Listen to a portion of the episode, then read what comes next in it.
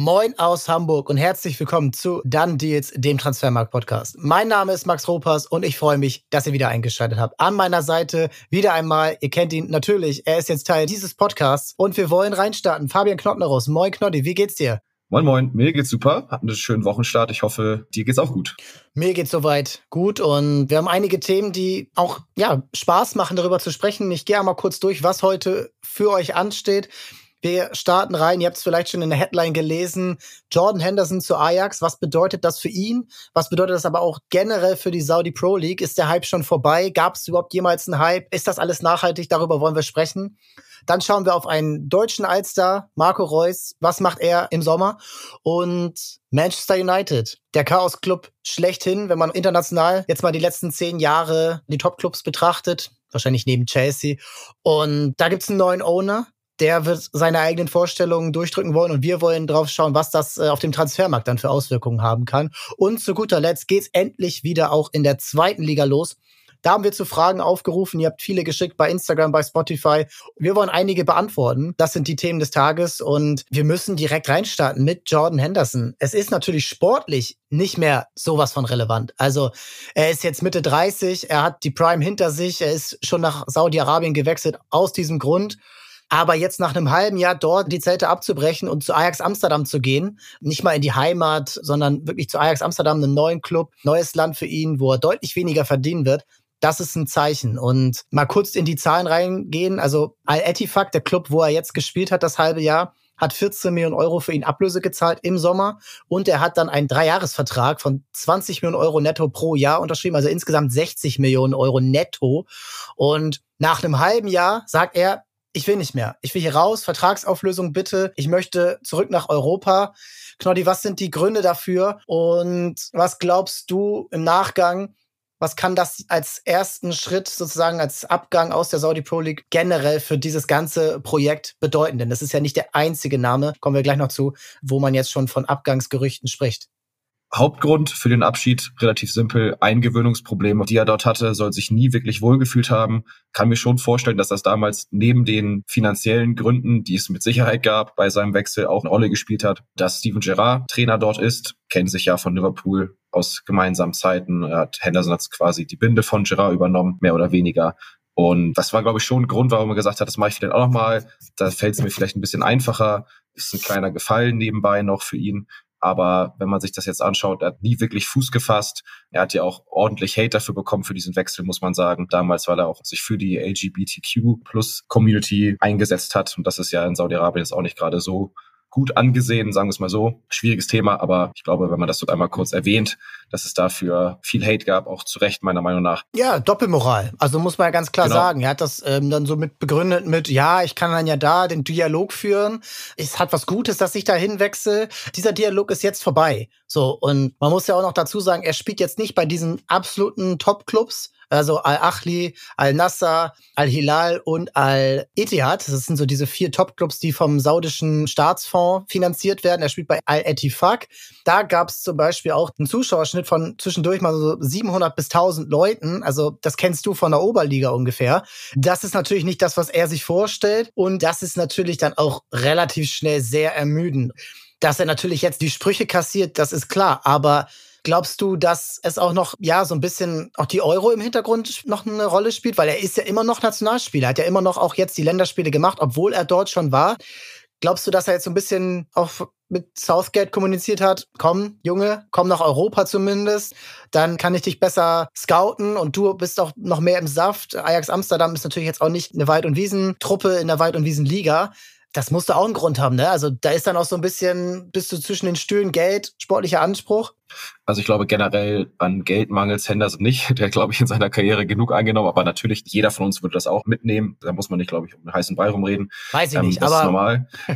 ja, aber also bei solchen Summen irgendwann bin ich ehrlich, wahrscheinlich würde ich es auch machen. Ist hier leicht gesagt von der Couch Eben. oder vom Schreibtisch. Eben, um zur generellen Frage zurückzukehren, was man immerhin noch mal Southgate einigermaßen hoch anrechnen muss oder auch in Henderson, er wurde noch während seiner Zeit in Saudi-Arabien nominiert, das hast du eben auch schon erwähnt, aber Nichtsdestotrotz, du hast es angesprochen, das Niveau an sich ist immer noch nicht vergleichbar mit den Top-Ligen in Europa.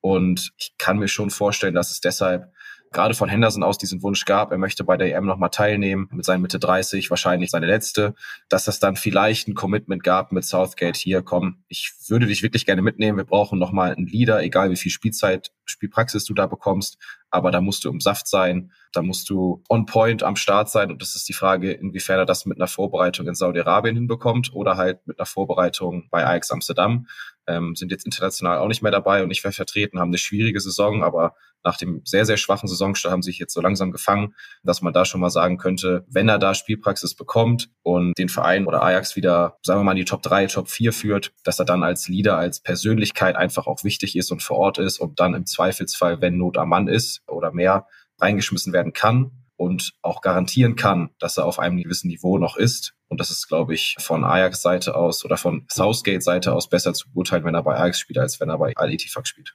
Das ist jetzt natürlich nicht so wirklich das Thema, was alle bewegt, so, ne? ob Jordan Henderson jetzt noch irgendwie ein Teil dieser englischen Nationalmannschaft werden kann, sondern das Thema, was wirklich von Tragweite ist, ist, kann sich die Saudi Pro League so halten, wenn die größten Namen, und da ist Henderson immer noch einer von, auch wenn er sportlich nicht mehr auf dem allerhöchsten Level ist, kann sich diese Liga halten. Denn man muss sagen, Karim Benzema hat sich mit seinem Trainer verstritten. Da gibt's Abgangsgerüchte, ob er zu Chelsea geht im Winter noch.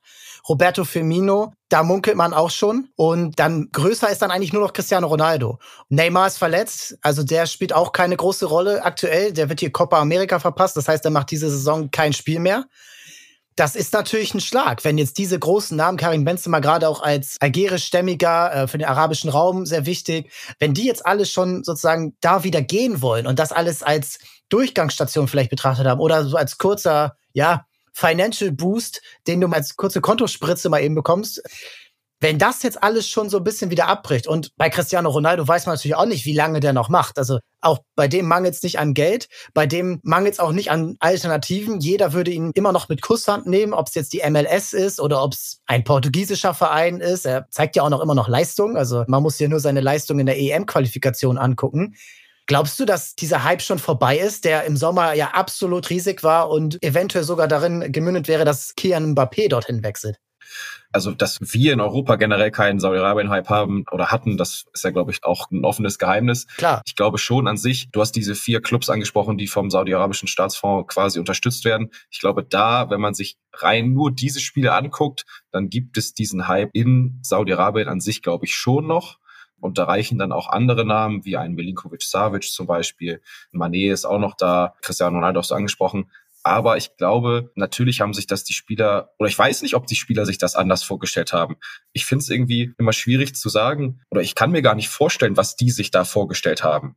Haben die sich vorgestellt, dass sie ihr normales Leben so weiterführen können und da ist auch alles cool und sie kriegen halt nur jetzt noch mehr Geld? Oder war denen das vorher egal, wie das ist und haben sie es einfach ausgeblendet und jetzt stürzt die? Also manchmal habe ich das Gefühl, dass die sich damit wirklich gar nicht beschäftigt haben, wie es da vor Ort aussieht. Da ist Jordan Henderson das Beispiel, da ist Karim Benzema ein ganz gutes Beispiel. Roberto Firmino würde ich da noch mit Abstrichen auch dazu zählen. Ich habe es jetzt hier in unserem Word-Dokument in den Vorbereitungen als, das zeigt sich für mich irgendwie, dass die ein bisschen verblendet und dumm einfach teilweise an die Sache rangegangen sind, weil es, es ist für mich einfach nicht verständlich, wie man dann dahin geht und nach einem halben Jahr sagt, ja, nee, ist ja doch nicht geil. So, ja, das war, eigentlich war es jedem vorher von uns auch schon klar, dass das da so nicht in Anführungsstrichen geil ist. Deshalb verstehe ich nicht die Denke von manchen Spielern, die da hingegangen sind. Also, die dann sagen, ja, ist cool und wir wollen da was aufbauen und hier und da. Nein, hört doch auf, seid einfach ehrlich, sagt, weshalb ihr da hingegangen seid.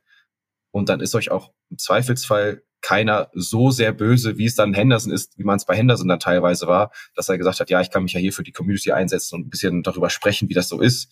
So, nein, sei doch einfach ehrlich dann in dem Moment und dann ist es auch einigermaßen okay. Aber nochmal zurück, ich glaube, bei diesen vier Clubs, die vom Staatsfonds unterstützt werden, da gibt's noch so einen gewissen Hype und ich glaube auch nicht, dass so ein Cristiano Ronaldo nochmal woanders hingeht. Der fühlt sich, wenn man den Videos in den sozialen Netzwerken Glauben schenkt, mag ja auch einigermaßen wohl. Aber ja, diesen richtigen Hype ausgelöst, also auf die komplette Liga bezogen, glaube ich, hat es nie. Maximal bei diesen vier großen Vereinen. Aber sonst echt mau, finde ich. Du hast die Zuschauerzahlen angesprochen, dass sie da teilweise vor 500 Leuten gespielt haben. Das ist es ja irgendwie auch nicht. das ist ein extremes sagen. Gefälle, ne? Also diese Top-Clubs, die haben ja Fans. Also das sind ja wirklich Absolut. Traditionsclubs, die man mit Clubs aus Ägypten zum Beispiel vergleichen kann, ne? Oder aus Marokko oder aus Algerien. Darüber will ich gar nicht sprechen. Aber es ist halt nicht diese äh, Cinderella-Story, wenn Karim Benzema ausgepfiffen wird, wenn Roberto Firmino seinen Stammplatz verliert. Also, also auch da ist immer noch reale Sportdiskussion. Ne? Da kriegst du auch Lack, wenn du einen Elfmeter verschießt oder äh, wirst auf Social Media beleidigt. Und all das trägt ja so mit rein. Und jetzt muss man halt dann mal sehen, okay, das Geld wird gezahlt. Aber bei all diesen Spielern würde ich jetzt auch immer noch sagen, die haben in Europa eine Zukunft. Also ein Karim Benzema ist 35 jetzt, glaube ich. Guck dir den Olivier Giroud an. Ich glaube, der ist ein Jahr älter der hat immer noch, zeigt immer noch seine Leistung beim AC Mailand. Nedin Dzeko zeigt immer noch seine Leistung bei Fenerbahce Istanbul. Cristiano Ronaldo, ja, Manchester United, das hat auch nicht so hingehauen, aber im ersten Jahr bei Manchester United hat er 21 Tore gemacht. Also wir brauchen nicht darüber sprechen, dass das alles jetzt Rentner sind. Die können alle noch Fußball spielen. Ein Sadio Mané, gut, glaube nicht, dass der jetzt aktuell wechseln wird, aber die haben alle noch in Zukunft. Ein Roberto Firmino könnte ich mir easy in der Bundesliga bei Eintracht Frankfurt vorstellen. Also jetzt mal so einfach so dieses, dieses Club-Level, was man so sieht. Oder bei Borussia Dortmund. Der würde sofort weiterhelfen. Karim Benzema ist vor zwei Jahren oder vor anderthalb Jahren Weltfußballer geworden. Ich kann mir nicht wirklich vorstellen, dass der jetzt nicht mal mehr in der Liga äh, 15, 20 Tore schießt. Also ich glaube, so langsam merken diese Fußballer alle, oh, scheiß doch wirklich mal auf dieses ganze Geld, also wirklich dieses ganze Geld, was noch on top kommt zu dem, was ich eh schon wert bin. Ich will wieder Fußball spielen. Ich will wieder nach Mailand. Ich will wieder Champions League in, ja, in Dortmund ein Auswärtsspiel haben oder in Amsterdam oder auch nur mal, keine Ahnung, Roter Stern Belgrad. Also ich glaube, das ist immer noch ein Spirit, der in Europa rüberkommt, den du woanders dir nicht einkaufen kannst. Und wenn du dann diese zwei, drei Spiele im Jahr hast, das so ein bisschen dann einen Eventcharakter hat, das reicht dir dann nicht. Du brauchst das. Du, ich glaube, diese Superstars, die sind süchtig danach und die merken das jetzt gerade, okay, Chelsea, könnte ich da hin? Ehrlich? Ja, dann mache ich das. Und auch wenn es bei Chelsea nicht gut läuft, da kamen auch einige Fragen von euch rein. Karim Benzema würde, glaube ich, gerade mit Kusshand zum FC Chelsea gehen. Die brauchen ihn. Die brauchen einen stabilen, zuverlässigen Neuner, der auch diese jungen Spieler vielleicht mal einsetzen kann. Und dann könnte man noch mal drüber nachdenken, ob man vielleicht sogar noch nach Europa schielen kann, ob man vielleicht wenigstens den League Cup gewinnen kann. Also oder wenigstens mal ein paar schöne Spiele hat, ein bisschen Entwicklung vorantreiben kann. Ich glaube, Karim Benzema, Premier League, wäre doch was, oder? Auf jeden Fall. Ähm, du hast es gesagt, die Leute werden jetzt in den anderthalb Jahren oder in dem halben Jahr, wie lange auch immer sie schon da sind oder wie lange die ganz großen Erfolge zurück sind, nicht das Fußballspielen verlernt haben. Auf gar keinen Fall. Nur ich gehe nochmal zu dem Punkt zurück, nach den ganzen Ausführungen, die du genannt hast, verstärkt sich nur noch mal meine Denkweise noch mehr. Wie verblendet waren manche Spieler denn bitte, dass sie gedacht haben, okay, das geht hier genauso weiter. Oder das kann mal dahin gehen. Das kann funktionieren. Da muss ja von Grund auf so viel hätte passieren müssen, damit das wirklich eintritt. Und dann, wie gesagt, das möchte auch irgendwie nicht in meinem Kopf rein. Ich verstehe es nicht so richtig. Was mich halt noch interessiert ist, es gibt jetzt die Gerüchte, ja, aber kommt es auch wirklich dazu, zu diesen Transfers? Henderson ist jetzt der Erste, zeigen sich aber noch mehr Vereine bereit, dann auch wirklich diese Spieler zu holen, nachdem sie schon in Saudi-Arabien waren. Haben die noch einen Markt? Auf wie viel Gehalt wollen sie dann verzichten? Wir haben jetzt gesagt, Henderson verdient 20 Millionen netto bei Ajax wird er nicht mal, müssen wir nicht drüber diskutieren, nicht mal ansatzweise so viel bekommen. Ja, Chelsea und Co. ist nochmal eine andere Hausnummer, die werden vom Gehalt her auf jeden Fall mehr bezahlen können, aber die werden auch nicht ansatzweise an das rangehen können, was die Spieler in Saudi-Arabien bekommen haben. Und da frage ich mich, bleibt es bei diesen Gerüchten oder kommt es auch wirklich zu Transfers? Weil natürlich kann man jetzt sagen, sie haben sich zerstritten und hier und da, und sie wollen vielleicht wieder diese Atmosphäre, aber sie sind ja auch erst daher hingegangen, wegen dem Geld zum Großteil gehen sie dann auch wieder weg davon. Ist die Frage, ne? Leihgeschäft würde ich jetzt als erste Option mal so nennen. Das ist bei Benzema auch im Gespräch. Da kann man dann schon hin argumentieren. Auch da war dann natürlich die Frage, wer übernimmt denn das Gehalt? Ich glaube nicht, dass die Vereine aus der Saudi Pro sagen, ja gut, alles klar, ihr könnt Benzema ein halbes Jahr haben, aber ihr bezahlt trotzdem sein Gehalt von 25 Millionen. Das wäre ja nochmal eine Schippe obendrauf, was die Dummheit angeht. Aber ich glaube auch nicht, dass Chelsea dann sagt für ein halbes Jahr, wir bezahlen dir was weiß ich wie viele Millionen dafür. Deshalb, also es ist, glaube ich, nicht einfach, aus der Liga mit dem Gehalt als Spieler nach Europa zurückzukehren und da einen Verein zu finden. Beziehungsweise du musst es wirklich wollen und das Geld muss in dem Fall egal sein. Und genau da ist, glaube ich, die Hürde, weil dem war Geld nicht egal, sonst wäre er gar nicht nach Saudi-Arabien gewechselt. Natürlich nicht Ich glaube, aktuell hat es so ein bisschen China-Vibes. Also von vor sechs, sieben Jahren, wo Oscar und Hulk, Oscar ist immer noch da, aber Hulk und Sandro Wagner und Fabio Cannavaro als Trainer, als alle dorthin gewechselt sind und gar nicht schnell genug wieder abhauen konnten. Das wirkt jetzt gerade so. Nur ich glaube, die saudischen Clubs sind da ein bisschen mächtiger und ein bisschen härter, als damals bei China war, wo ja auch manchmal kein Gehalt gezahlt wurde, wo es dann natürlich leicht ist, dann wieder zu gehen. Werden wir sehen. Also ich habe das Gefühl, dass da jetzt auch so ein bisschen so ein kleiner Stopp kommt. Also dass jetzt so Spieler, die jetzt vielleicht ein Angebot bekommen, zögerlicher sind als die ersten, die das jetzt erstmal gemacht haben und sich vielleicht auch so ein bisschen von Cristiano Ronaldo, der immer halt noch Cristiano Ronaldo ist und tausend Sonderstadt genießt, davon haben blenden lassen und vielleicht einfach, wie du sagst, naiv waren, auch so ein Vega mit 21 dorthin zu wechseln, weiß ich nicht, ob das das Allerschlauste war. Ja, man muss es sehen. Ich glaube, die Spieler müssen dann eben sagen, okay, ich verzichte hier auf mein Gehalt, was eh schon relativ hoch war. Und dann hat es wahrscheinlich so Argumente wie, komme ich noch zur Euro, komme ich noch zur Copa America, kann ich noch mal irgendwie einen Titel gewinnen, all sowas, ne? Das sind halt dann so die Punkte, die dann am Ende zählen werden. Einen Titel gewinnen, das will auch seit Jahren einer, über den wir jetzt sprechen, und das ist Marco Reus. Oft gescheitert, nur zwei Pokalsiege in seiner Karriere gewonnen, nie die Meisterschaft. Ähm, dieses Jahr wird's nichts mehr. Spoiler. Am Ende der Saison läuft sein Vertrag aus. Das war letztes Jahr schon so. Wir haben letztes Jahr schon mal ähnlich drüber gesprochen mit Manuel Feth, glaube ich, aus unserem Team. Jetzt ist so ein bisschen der Anlass, dieses Gerücht um eine Rückkehr zu Borussia Mönchengladbach, was ich sehr charmant finde, aber wo ich aktuell noch nicht dran glaube. Knoddy, gib mir mal, aber auch euch Zuhörern da draußen mal so ein Einblick, was gerade Phase ist und was so die realistischen Optionen für Marco Reus sind in seinem Alter und in seiner ja, sportlichen und vertraglichen Situation. Sehr, sehr gerne. Ähm, ich fasse es kurz zusammen. Marco Reus, 34 Jahre alt, seit zwölf Jahren beim BVB. Vertrag läuft im Sommer 2024 aus. Eine Verlängerung scheint aktuell unwahrscheinlich zu sein. Und die Sportbild hat jetzt berichtet, dass das Thema Gladbach-Rückkehr von Marco Reus bei einer passenden Konstellation auf beiden Seiten Fahrt aufnehmen könnte. Muss man aber mit Vorsicht genießen. Das Ganze ist auf sehr, sehr dünnen Stelzen aufgebaut. Nichtsdestotrotz gibt es ein paar Gründe, weshalb es funktionieren könnte oder nicht. Reus wäre aufgrund seines auslaufenden Vertrages vereinslos und dementsprechend ablösefrei und finanzierbar für Gladbach er wäre wahrscheinlich für kaum einen anderen Club bereit, nochmal auf Gehalt zu verzichten, was er schon bei Dortmund gemacht hat. Das würde er natürlich jetzt bei Gladbach nochmal machen müssen. Ähm, da er aber eine Gladbach-Vergangenheit hat, ist das durchaus realistisch und vorstellbar, dass das passieren könnte. Stammplatzchancen in Dortmund sieht man jetzt ja zuletzt auch. Auch wenn er ab und zu mal in der Startelf stand, werden jetzt im nächsten Sommer nicht gerade besser. Bei Gladbach soll es dem Bericht zufolge besser aussehen. Und sie sind dem Bericht zufolge ebenfalls händeringend auf der Suche nach erfahrenen Offensivspielern. Da passt Marco Reus natürlich perfekt rein. Ähm, man hat intern besprochen, sich bei künftigen Transfers mehr Führungsqualität in den Kader zu holen. Passt auch natürlich zu Marco Reus. Ja, wäre natürlich ein Aushängeschild. Bei den Fans soll er beliebt sein. Das sind so die Grunddaten, Grundfakten dieses Gerüchts. Er ist zwei 12 für 17,1 Millionen von Gladbach zu Dortmund gewechselt. Gladbach hat ihn 2009 aus Aalen geholt. In Gladbach 109 Pflichtspiele, 41 Tore, 28 Vorlagen. Ist da quasi zum großen Spieler gereift. Er hat Gladbach wieder groß gemacht, ne? Also das, also Absolut. also nicht alleine. Tabellen 15.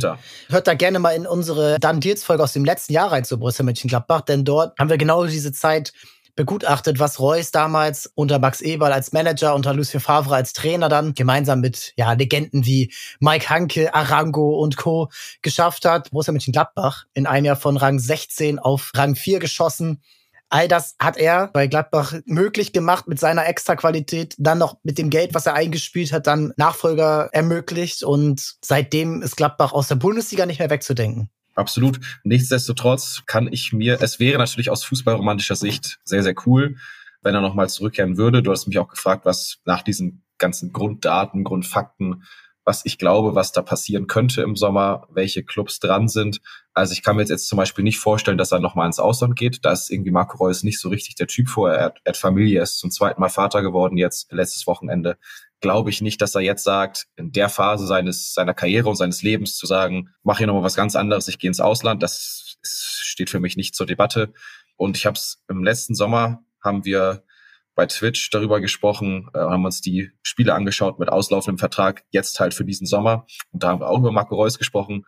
Und da war ich mir sehr sicher, dass er seine Karriere beendet im Sommer. Und bei dem Standpunkt bin ich immer noch. Also ich weiß auch nicht, ob sich Gladbach so einen Riesengefallen damit tun würde. Das ist halt diese klassische fußballromantische Denkweise, wäre cool, wenn er einfach zurückkehrt. Aber man weiß gar nicht, wie oft Rückholaktionen generell mal von Erfolg geprägt waren. Also wann haben sie wirklich mal viel Sinn gemacht? Das kann man wahrscheinlich an einer Hand abzählen bei 15, 20, 30, 40 Transfers. Also es war halt nicht häufig der Fall. Gladbach hat doch gerade das beste Beispiel abgegeben mit Lars Stindl. Der kehrt jetzt zu Richtig. Karlsruhe zurück. Alle, oh, ja toll. Und wir auch im Sommer drüber gesprochen, auch Mann, was ist denn jetzt für Karlsruhe möglich? Geht's vielleicht sogar in die Bundesliga und neues Stadion und Euphorie? Ja, Abstiegskampf. Ich habe sie auf St. Pauli gesehen. Lars Stindl ist immer noch ein geiler Fußballer, aber wenn der Fußball um ihn herum nicht stimmt, dann kann auch er nichts reißen und dann ist das einfach nur ein nerviger Abstiegskampf, so, ne? Hinzu kommt bei Reus ja auch noch, es ist ja nicht so, dass er jetzt die letzten Jahre von Verletzungen frei geblieben ist und in einem super körperlichen, körperlichen Zustand ist. Das muss man einfach so sehen. Er war in den letzten fünf Jahren, guckt euch die Verletzungshistorie auf Transfermarkt an, wie viele Spiele der verpasst hat. Ich glaube, es gibt kaum einen Spieler, der in seiner Laufbahn mehrere Seiten in der Verletzungshistorie bei Transfermarkt hat als Marco Reus. Ja, und alle Körperteile. Eben, genau. Und es ist nicht so, dass es jetzt immer nur der Oberschenkel war oder keine Ahnung, was für eine Verletzung. Es war ein buntes Potpourri und dann aber auch viele schwere Verletzungen. Und wie gesagt, er ist 34, er wird nicht jünger. Er hat in seiner Karriere natürlich leider nicht den ganz, ganz großen Titel geholt, aber immerhin zwei Pokalsiege mit Dortmund. Das darf man jetzt auch nicht unter den Teppich kehren. Das würden wir auch gerne nehmen vom Sofa jetzt hier aus, mal so Pokalsieger zu sein. Aber ich glaube, er weiß, egal wo er hingeht, seine Chance jetzt nochmal einen großen Titel zu holen, die werden nicht gerade steigen. Und deshalb glaube ich schon, dass er auch so realistisch ist, um zu sagen, komm, meinem Körper muss ich das jetzt nicht nochmal antun. Ich bin 34, ich bin zum zweiten Mal Vater geworden. Ich habe sehr, sehr viel erreicht in meiner Karriere. Es ist alles trotzdem noch gut gelaufen, auch wenn es hätte mehr sein können. Aber ich muss jetzt nicht nochmal das bei einem Ex-Verein nochmal beweisen oder sowas. Das glaube ich nicht. Deshalb, ich sage Karriereende. Aber ich bin gespannt, ob du mir zustimmst oder ob du sagst, komm, der macht nochmal was ganz Verrücktes. Ja, also ich finde, dass Reus einfach so ein Typ Straßenfußballer ist, der, glaube ich, nicht jetzt so die Lust am Fußball verlieren wird. Das merkst du auch, der will einfach immer noch spielen. Der hat einfach immer noch den Anspruch. Und das ist ja auch vollkommen in Ordnung. Der ist ja nicht abgeschlagen. Der wird ja nicht nur noch mitgeschleppt bei Borussia Dortmund. Der hat jetzt am Wochenende wieder getroffen. Der ist so ein cleverer Fußballer. Also hat alles erlebt. So als Leader sehe ich ihn zum Beispiel immer noch nicht. Also er ist eher einfach ein ruhiger Typ, der das vielleicht einfach nie so angenommen hat. Er ist gerne Clublegende, aber er ist nie so dieser geborene Kapitän. Aber ich finde, als älterer Fußballer auf nicht mehr Champions League Niveau, aber so ein, zwei Spuren darunter, sehe ich ihn immer noch als wertvollen Spieler und so für ein, zwei Jahre könnte ich mir das noch vorstellen.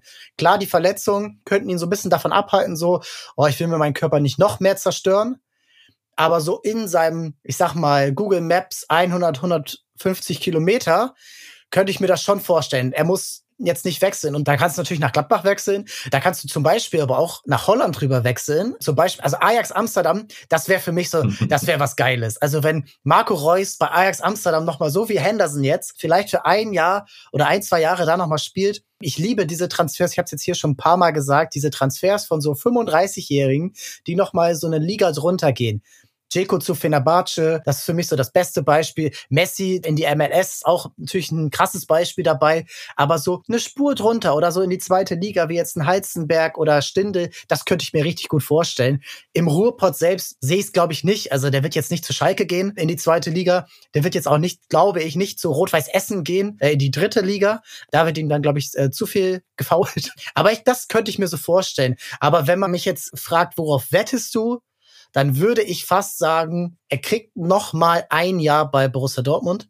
Er kriegt noch mal ein letztes Jahr, wo es wirklich nicht mehr drauf ankommt, dass er Stammspieler ist. Ich glaube, er ist dafür noch zu sehr mit dem Club verbunden. Es hängt auch alles immer davon ab, wer bleibt, wer kommt. Ne?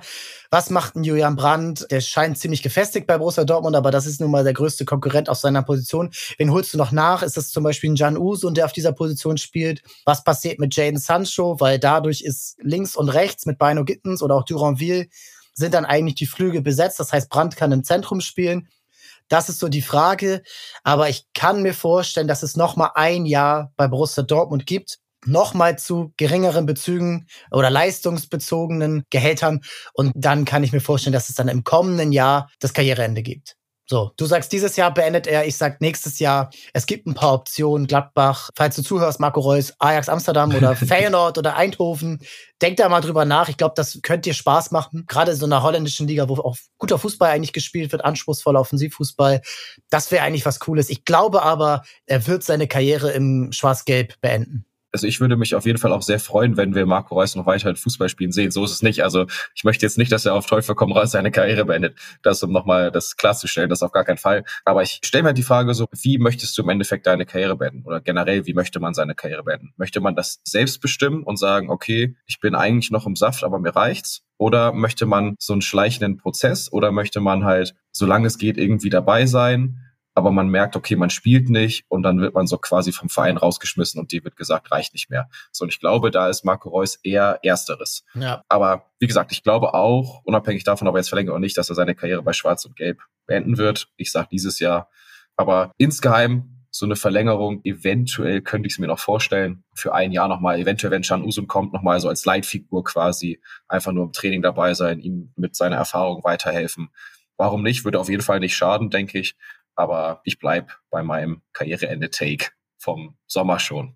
An euch da draußen natürlich auch, äh, schreibt, was denkt ihr von Reus? Also hört er auf, macht er weiter. Er ist einfach einer der besten Spieler, die wir in Deutschland die letzten ja, 10, 20 Jahre hatten.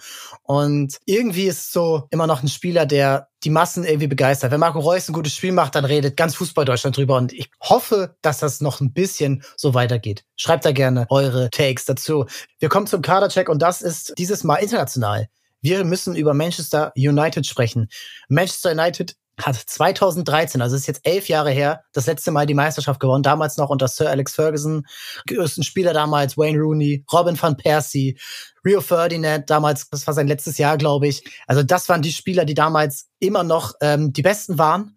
Seitdem Trainer David Moyes, Louis van Gaal, Jose Mourinho, Ole Gunnar Solskjaer, Ralf Rangnick und jetzt Erik Ten Haag man war nicht komplett titellos, man hat mal hier den FA Cup gewonnen, mal da die Europa League. All das war okay, aber man war nie ernsthaft Konkurrent um die Meisterschaft. Und das ist immer noch das Selbstverständnis von Manchester United, immer noch einem der größten, wertvollsten Fußballclubs der Welt.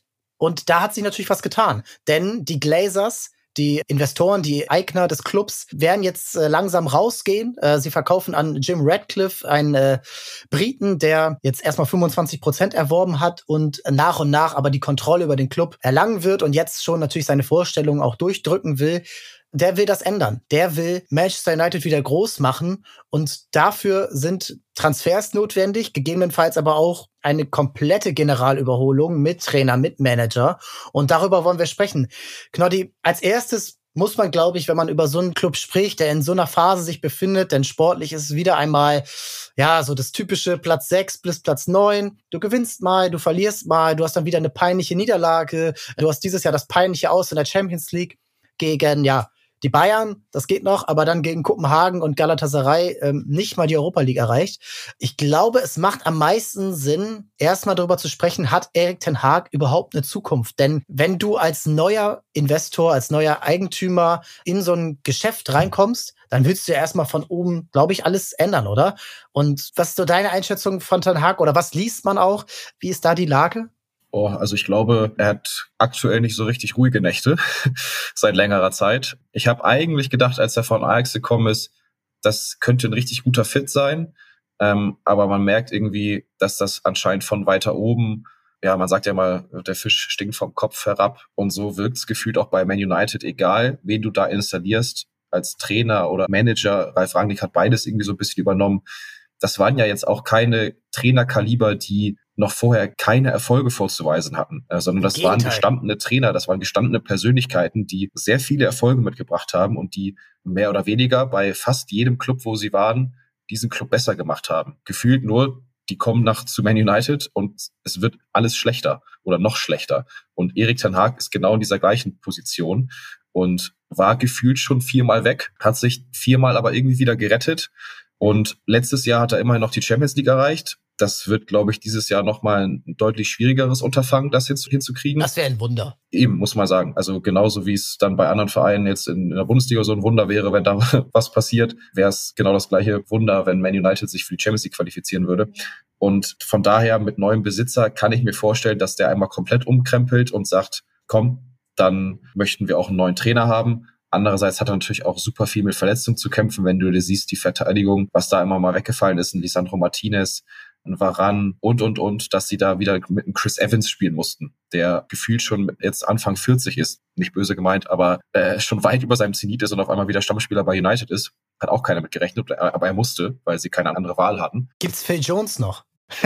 Es gibt ihn noch, aber er ist so weit weg, dass ich gerade nicht weiß, was mit ihm ist. ich weiß nicht, ob du es weißt, aber ja, weit weg. Aber zurück zu Ten Hag. Wie gesagt, er war schon viermal weg und hat sich viermal wieder gerettet. Vielleicht kriegt er es auch irgendwie dahin und ist gut in der Kommunikation, dass er Jim Radcliffe, das ist der Name des neuen Besitzers, überzeugen kann von sich und sagt, hier, gib mir die Spieler und dann mache ich das für dich aber er hat halt auch irgendwie schon einerseits genau die Spieler bekommen, die er haben wollte. Er hat einen Onana fürs Tor bekommen, er hat einen Heulund bekommen für den Sturm, er hat einen Anthony bekommen für den Flügel. Lisandro Martinez. Alles auch Ajax Vergangenheit, also Rasmus Heulund Eben. nicht, aber die anderen alle. Viel. Und wenn man sich jetzt die letzten drei Jahre anguckt, hat Manchester United 470 Millionen Euro ausgegeben für Neuzugänge und gerade mal 73 eingenommen.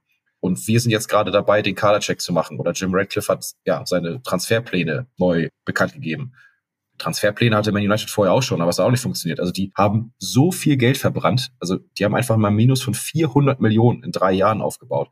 Und dabei kommt das dabei rum. Nix. Also das ist schon echt enttäuschend. Und nichtsdestotrotz gibt es große Pläne. Die Frage ist, ob Man United da im Werben der ganz Großen mitmischen kann. Ja, und wenn ich das jetzt hier so lese und zum Beispiel ein Leak, sagen wir mal, aus diesen ganzen Transferplänen, die jetzt kommen, dann frage ich mich, ob der Größenwahn eigentlich irgendwann mal aufhört. Weil als erste Lösung wird jetzt ein Stürmer vom Typ oder vom Niveau von Harry Kane gesucht. Also da sieht Manchester United sich immer noch. Äh, die Kollegen von der Calcio Berlin oder 50 plus 2, ich weiß nicht, auf jeden Fall, die haben auch vor ein paar Wochen mal über Man United gesprochen und dieser Größenwahn, der scheint da so implementiert zu sein. Ne? Das ist unfassbar. Und wenn Harry Kane jetzt also Harry Kane würde niemals zu Manchester United gehen. Also Man United ist wahrscheinlich gerade nicht mal mehr Top 6, weil Aston Villa und weil Tottenham und weil Newcastle mittlerweile auch an ihnen schon vorbeiziehen.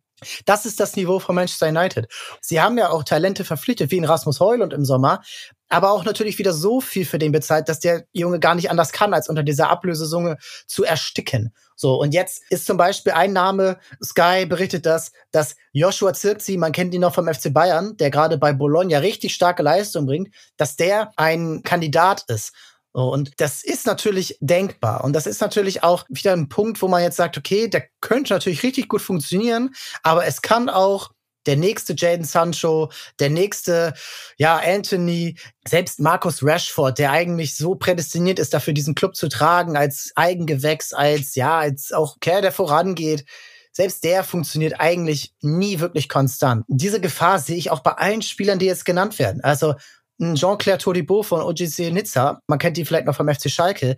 Ja, die kannst du jetzt alle holen, aber das ist irgendwie wir machen hier gerade einen Kadercheck, aber wir fragen uns selber, macht das überhaupt Sinn, jetzt diese Spieler, die genannt werden, zu holen und verbrennt man nicht die genauso wie die letzten 50 Spieler, die du verpflichtet hast? Ich würde die Frage ein bisschen umdrehen. Macht es als Spieler gerade Sinn, zu United zu wechseln? Nein. Aber wirklich, wer hat denn davon profitiert? Eben, das ist es nämlich. Also aus United-Sicht macht es ja schon auf eine gewisse Art und Weise Sinn, sich mit solchen Spielern zu beschäftigen. Also es wäre auch blauäugig, sich nicht damit zu beschäftigen, weil man ja immer noch dieses große Image hat und das Ansehen und den Gedanken, ja, wir sind Manchester United, wir wollen nach ganz oben, wir sind die geilsten, wir kriegen die auch, wenn wir wollen.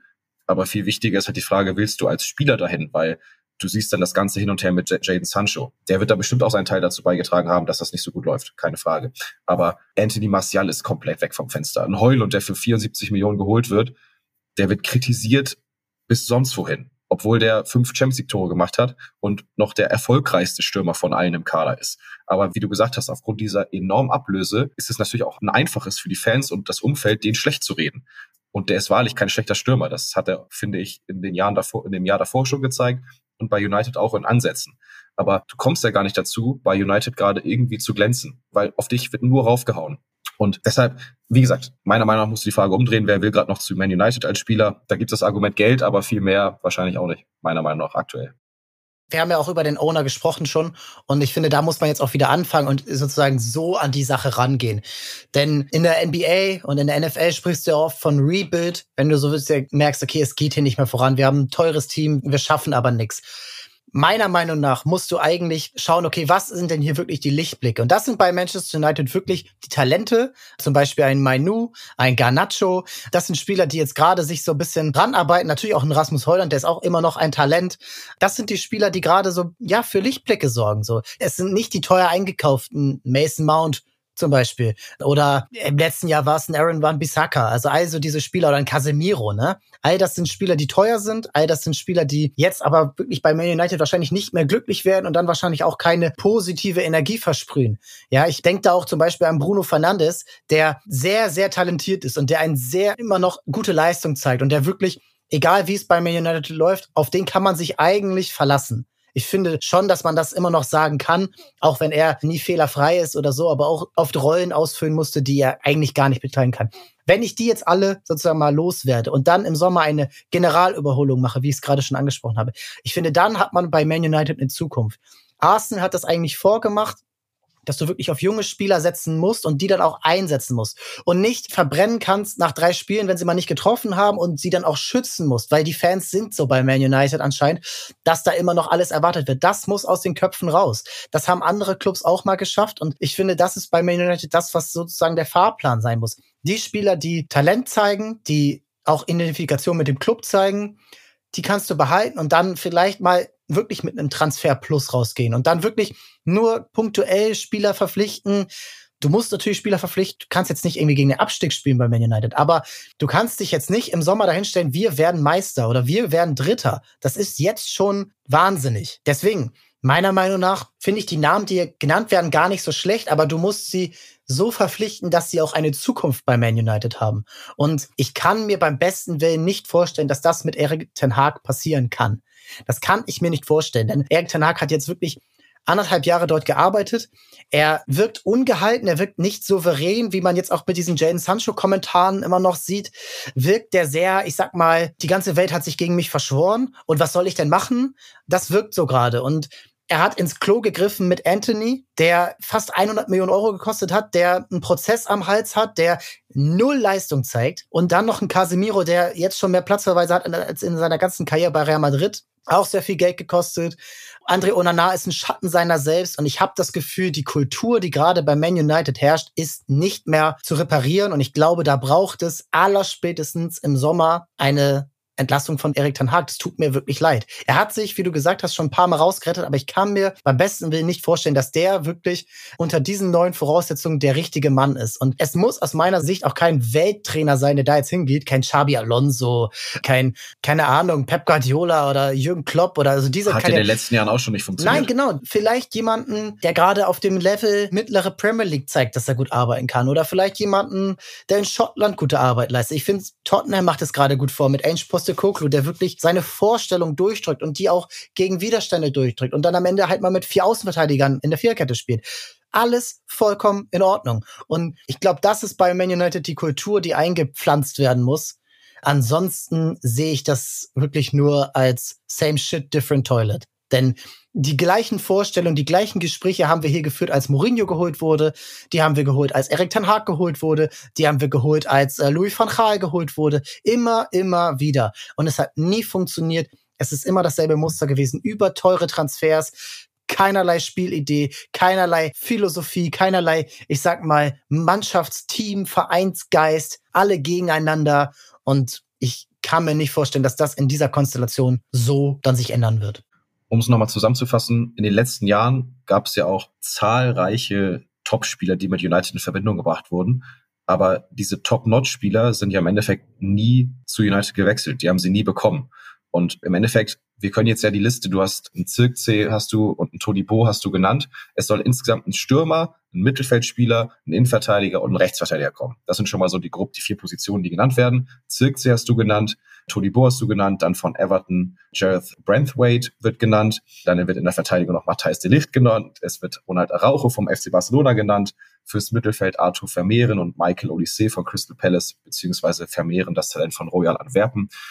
Also es sind schon wieder so viele Namen, die genannt werden. Ich gebe jetzt einen Hot Take ab. Was heißt ein Hot Take? Ich sage, kein einziger dieser Spieler wird im Sommer bei Man United spielen. Ich weiß nicht, ob es ein Hottake ist, aber also ich, ich würde es auch nicht so. als Hottake bezeichnen, aber um das jetzt ja auch abzuschließen, das ist einfach Phase. Das ist so. Das hatten wir schon immer wieder. Harry Kane war da immer wieder im Gespräch und ist nie dorthin gekommen. Und das können wir, die Liste können wir ewig langziehen. Ähm, die Gerüchte könnt ihr sicherlich auch nochmal bei Transfermarkt nachchecken. Man United, ja, der Kadercheck ist eigentlich so, wir brauchen ein Rebuild im Sommer und ähm, wahrscheinlich musst du da dann auch bei der Trainerbank leider anfangen, weil der Trainer auch in England eben diese Managerfunktion inhat und da ja eigentlich immer der wichtigste Mann im Club ist. Kommen wir zur zweiten Liga, denn da haben wir einige Fragen von euch bekommen. Die zweite Liga geht endlich wieder los und wir können immer wieder dieses Motto die beste zweite Liga aller Zeiten fahren, aber sie macht natürlich wirklich Spaß und die großen Clubs tragen dazu bei, aber es trägt auch der gute Fußball dazu bei, was wir auch schon ein paar Mal hier besprochen haben. Wir machen es heute so. Letzte Mal habe ich die Fragen an Knuddi gestellt, diesmal kriege ich die schnellen Fragen reden wir nicht drum rum. Legen wir los mit der zweiten Liga. Richtig, habe ein bisschen Transferbezug mit reingebracht und Immer, wir starten natürlich. mal mit den Namen, die am meisten bei euch genannt wurden. Und zwar kann Paderborn Muslia halten oder geht er nach Freiburg? Oh, das ist schwer. Also ich würde fast sagen, dass es für Muslia vielleicht sinnvoll wäre zu bleiben, denn Paderborn ist nicht weit weg von den Aufstiegsplätzen.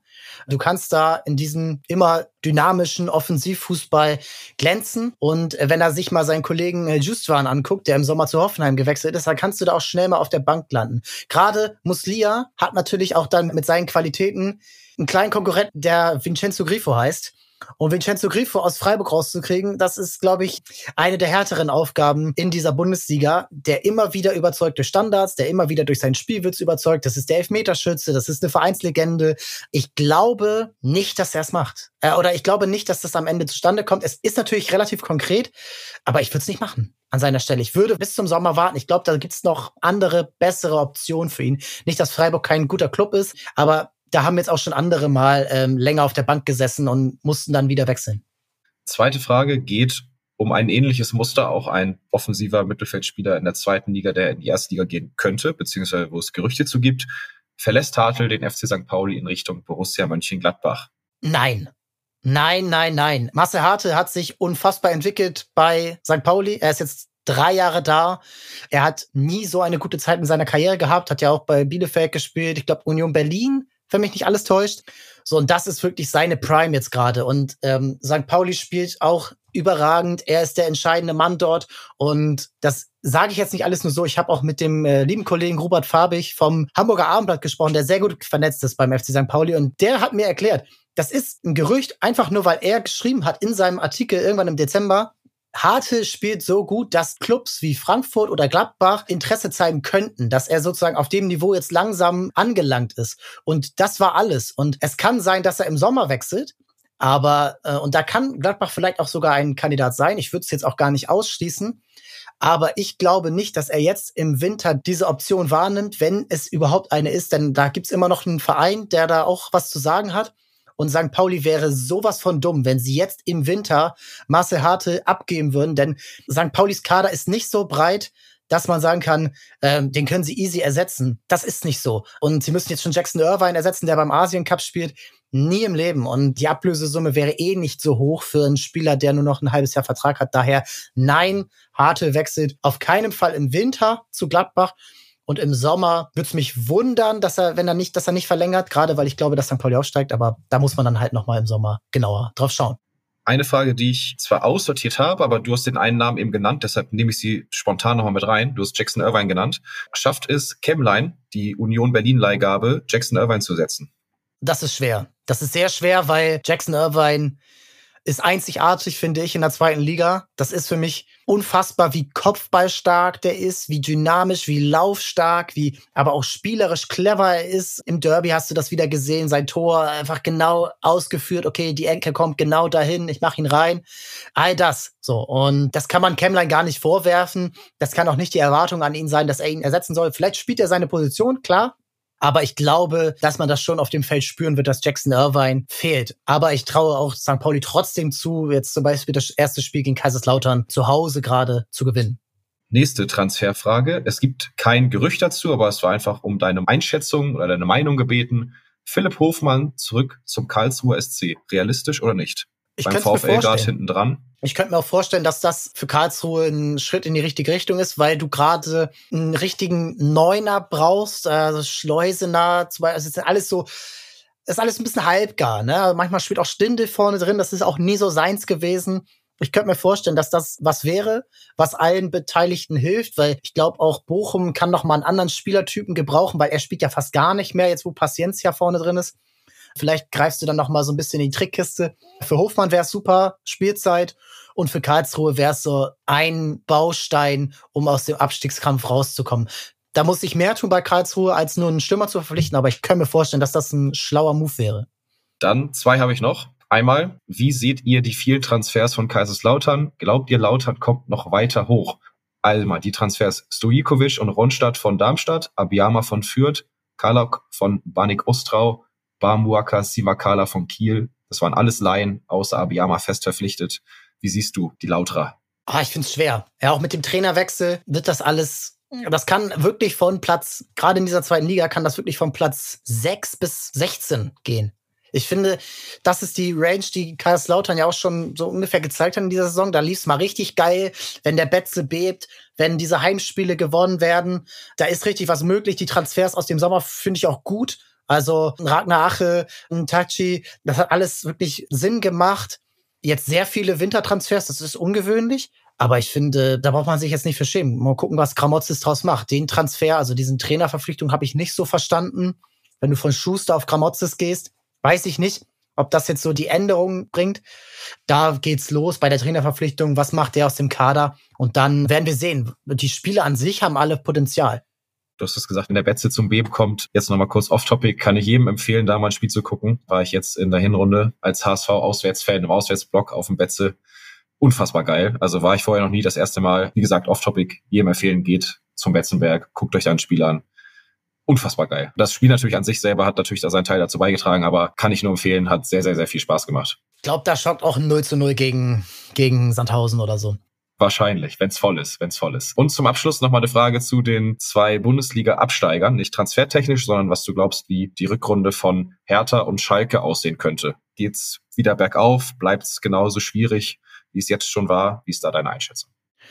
Also bei Hertha Erstmal natürlich jetzt durch den tragischen Tod von Kai Bernstein. Dieser Club muss sich erstmal sammeln. Da gibt's jetzt Wichtigeres als die sportliche Entwicklung oder Transfers. Da kam auch noch eine oder andere Frage. Wahrscheinlich wurde sie sogar vorher gestellt.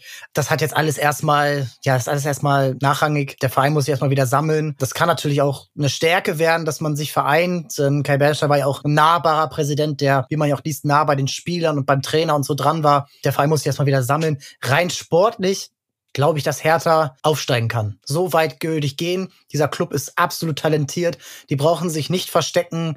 Fabian Rehse, all die ganzen Talente. Der Club ist richtig stark. So, die haben einen guten Torhüter, die haben eine stabile Innenverteidigung. Ähm, da können sie sogar noch auswählen. Talentierte Mittelfeldspieler. Vorne Stürmer wie Tabakovic oder Niederlechner. Also der Club kann wirklich jeden ärgern. Und es ist nicht so weit weg, der Platz drei oder Platz zwei sogar. Deswegen, ich traue Hertha wirklich bis zum Schluss zu, im Aufstiegskampf mitzuwirken. Und bei Schalke würde ich sagen, sie werden nicht absteigen, aber sie werden auch nicht weiter als gesichertes Mittelfeld kommen. Denn ich glaube nicht, dass Schalke sich da äh, so weiterentwickeln wird mit den Spielern, die sie jetzt haben, mit der Spielanlage, die sie jetzt haben. Glaube ich das einfach nicht, dass das mehr als Rang 8 wird. Das äh, sehe ich nicht. Dafür sind die anderen Clubs zu stabil, zu gefestigt. Sei es ein Holstein Kiel, sei es, also die sind natürlich ganz weit vorne, Kiel, St. Pauli, HSV, Hertha, äh, aber auch Düsseldorf, Paderborn, all das sind gefestigte Zweitliga-Clubs. Und die werden meiner Meinung nach nicht hinter Schalke landen. Und das ist ja schon optimistisch. Deswegen, ich glaube, Schalke, ja, zwischen acht und zwölf. Da gehe ich mit. Da gehe ich mit.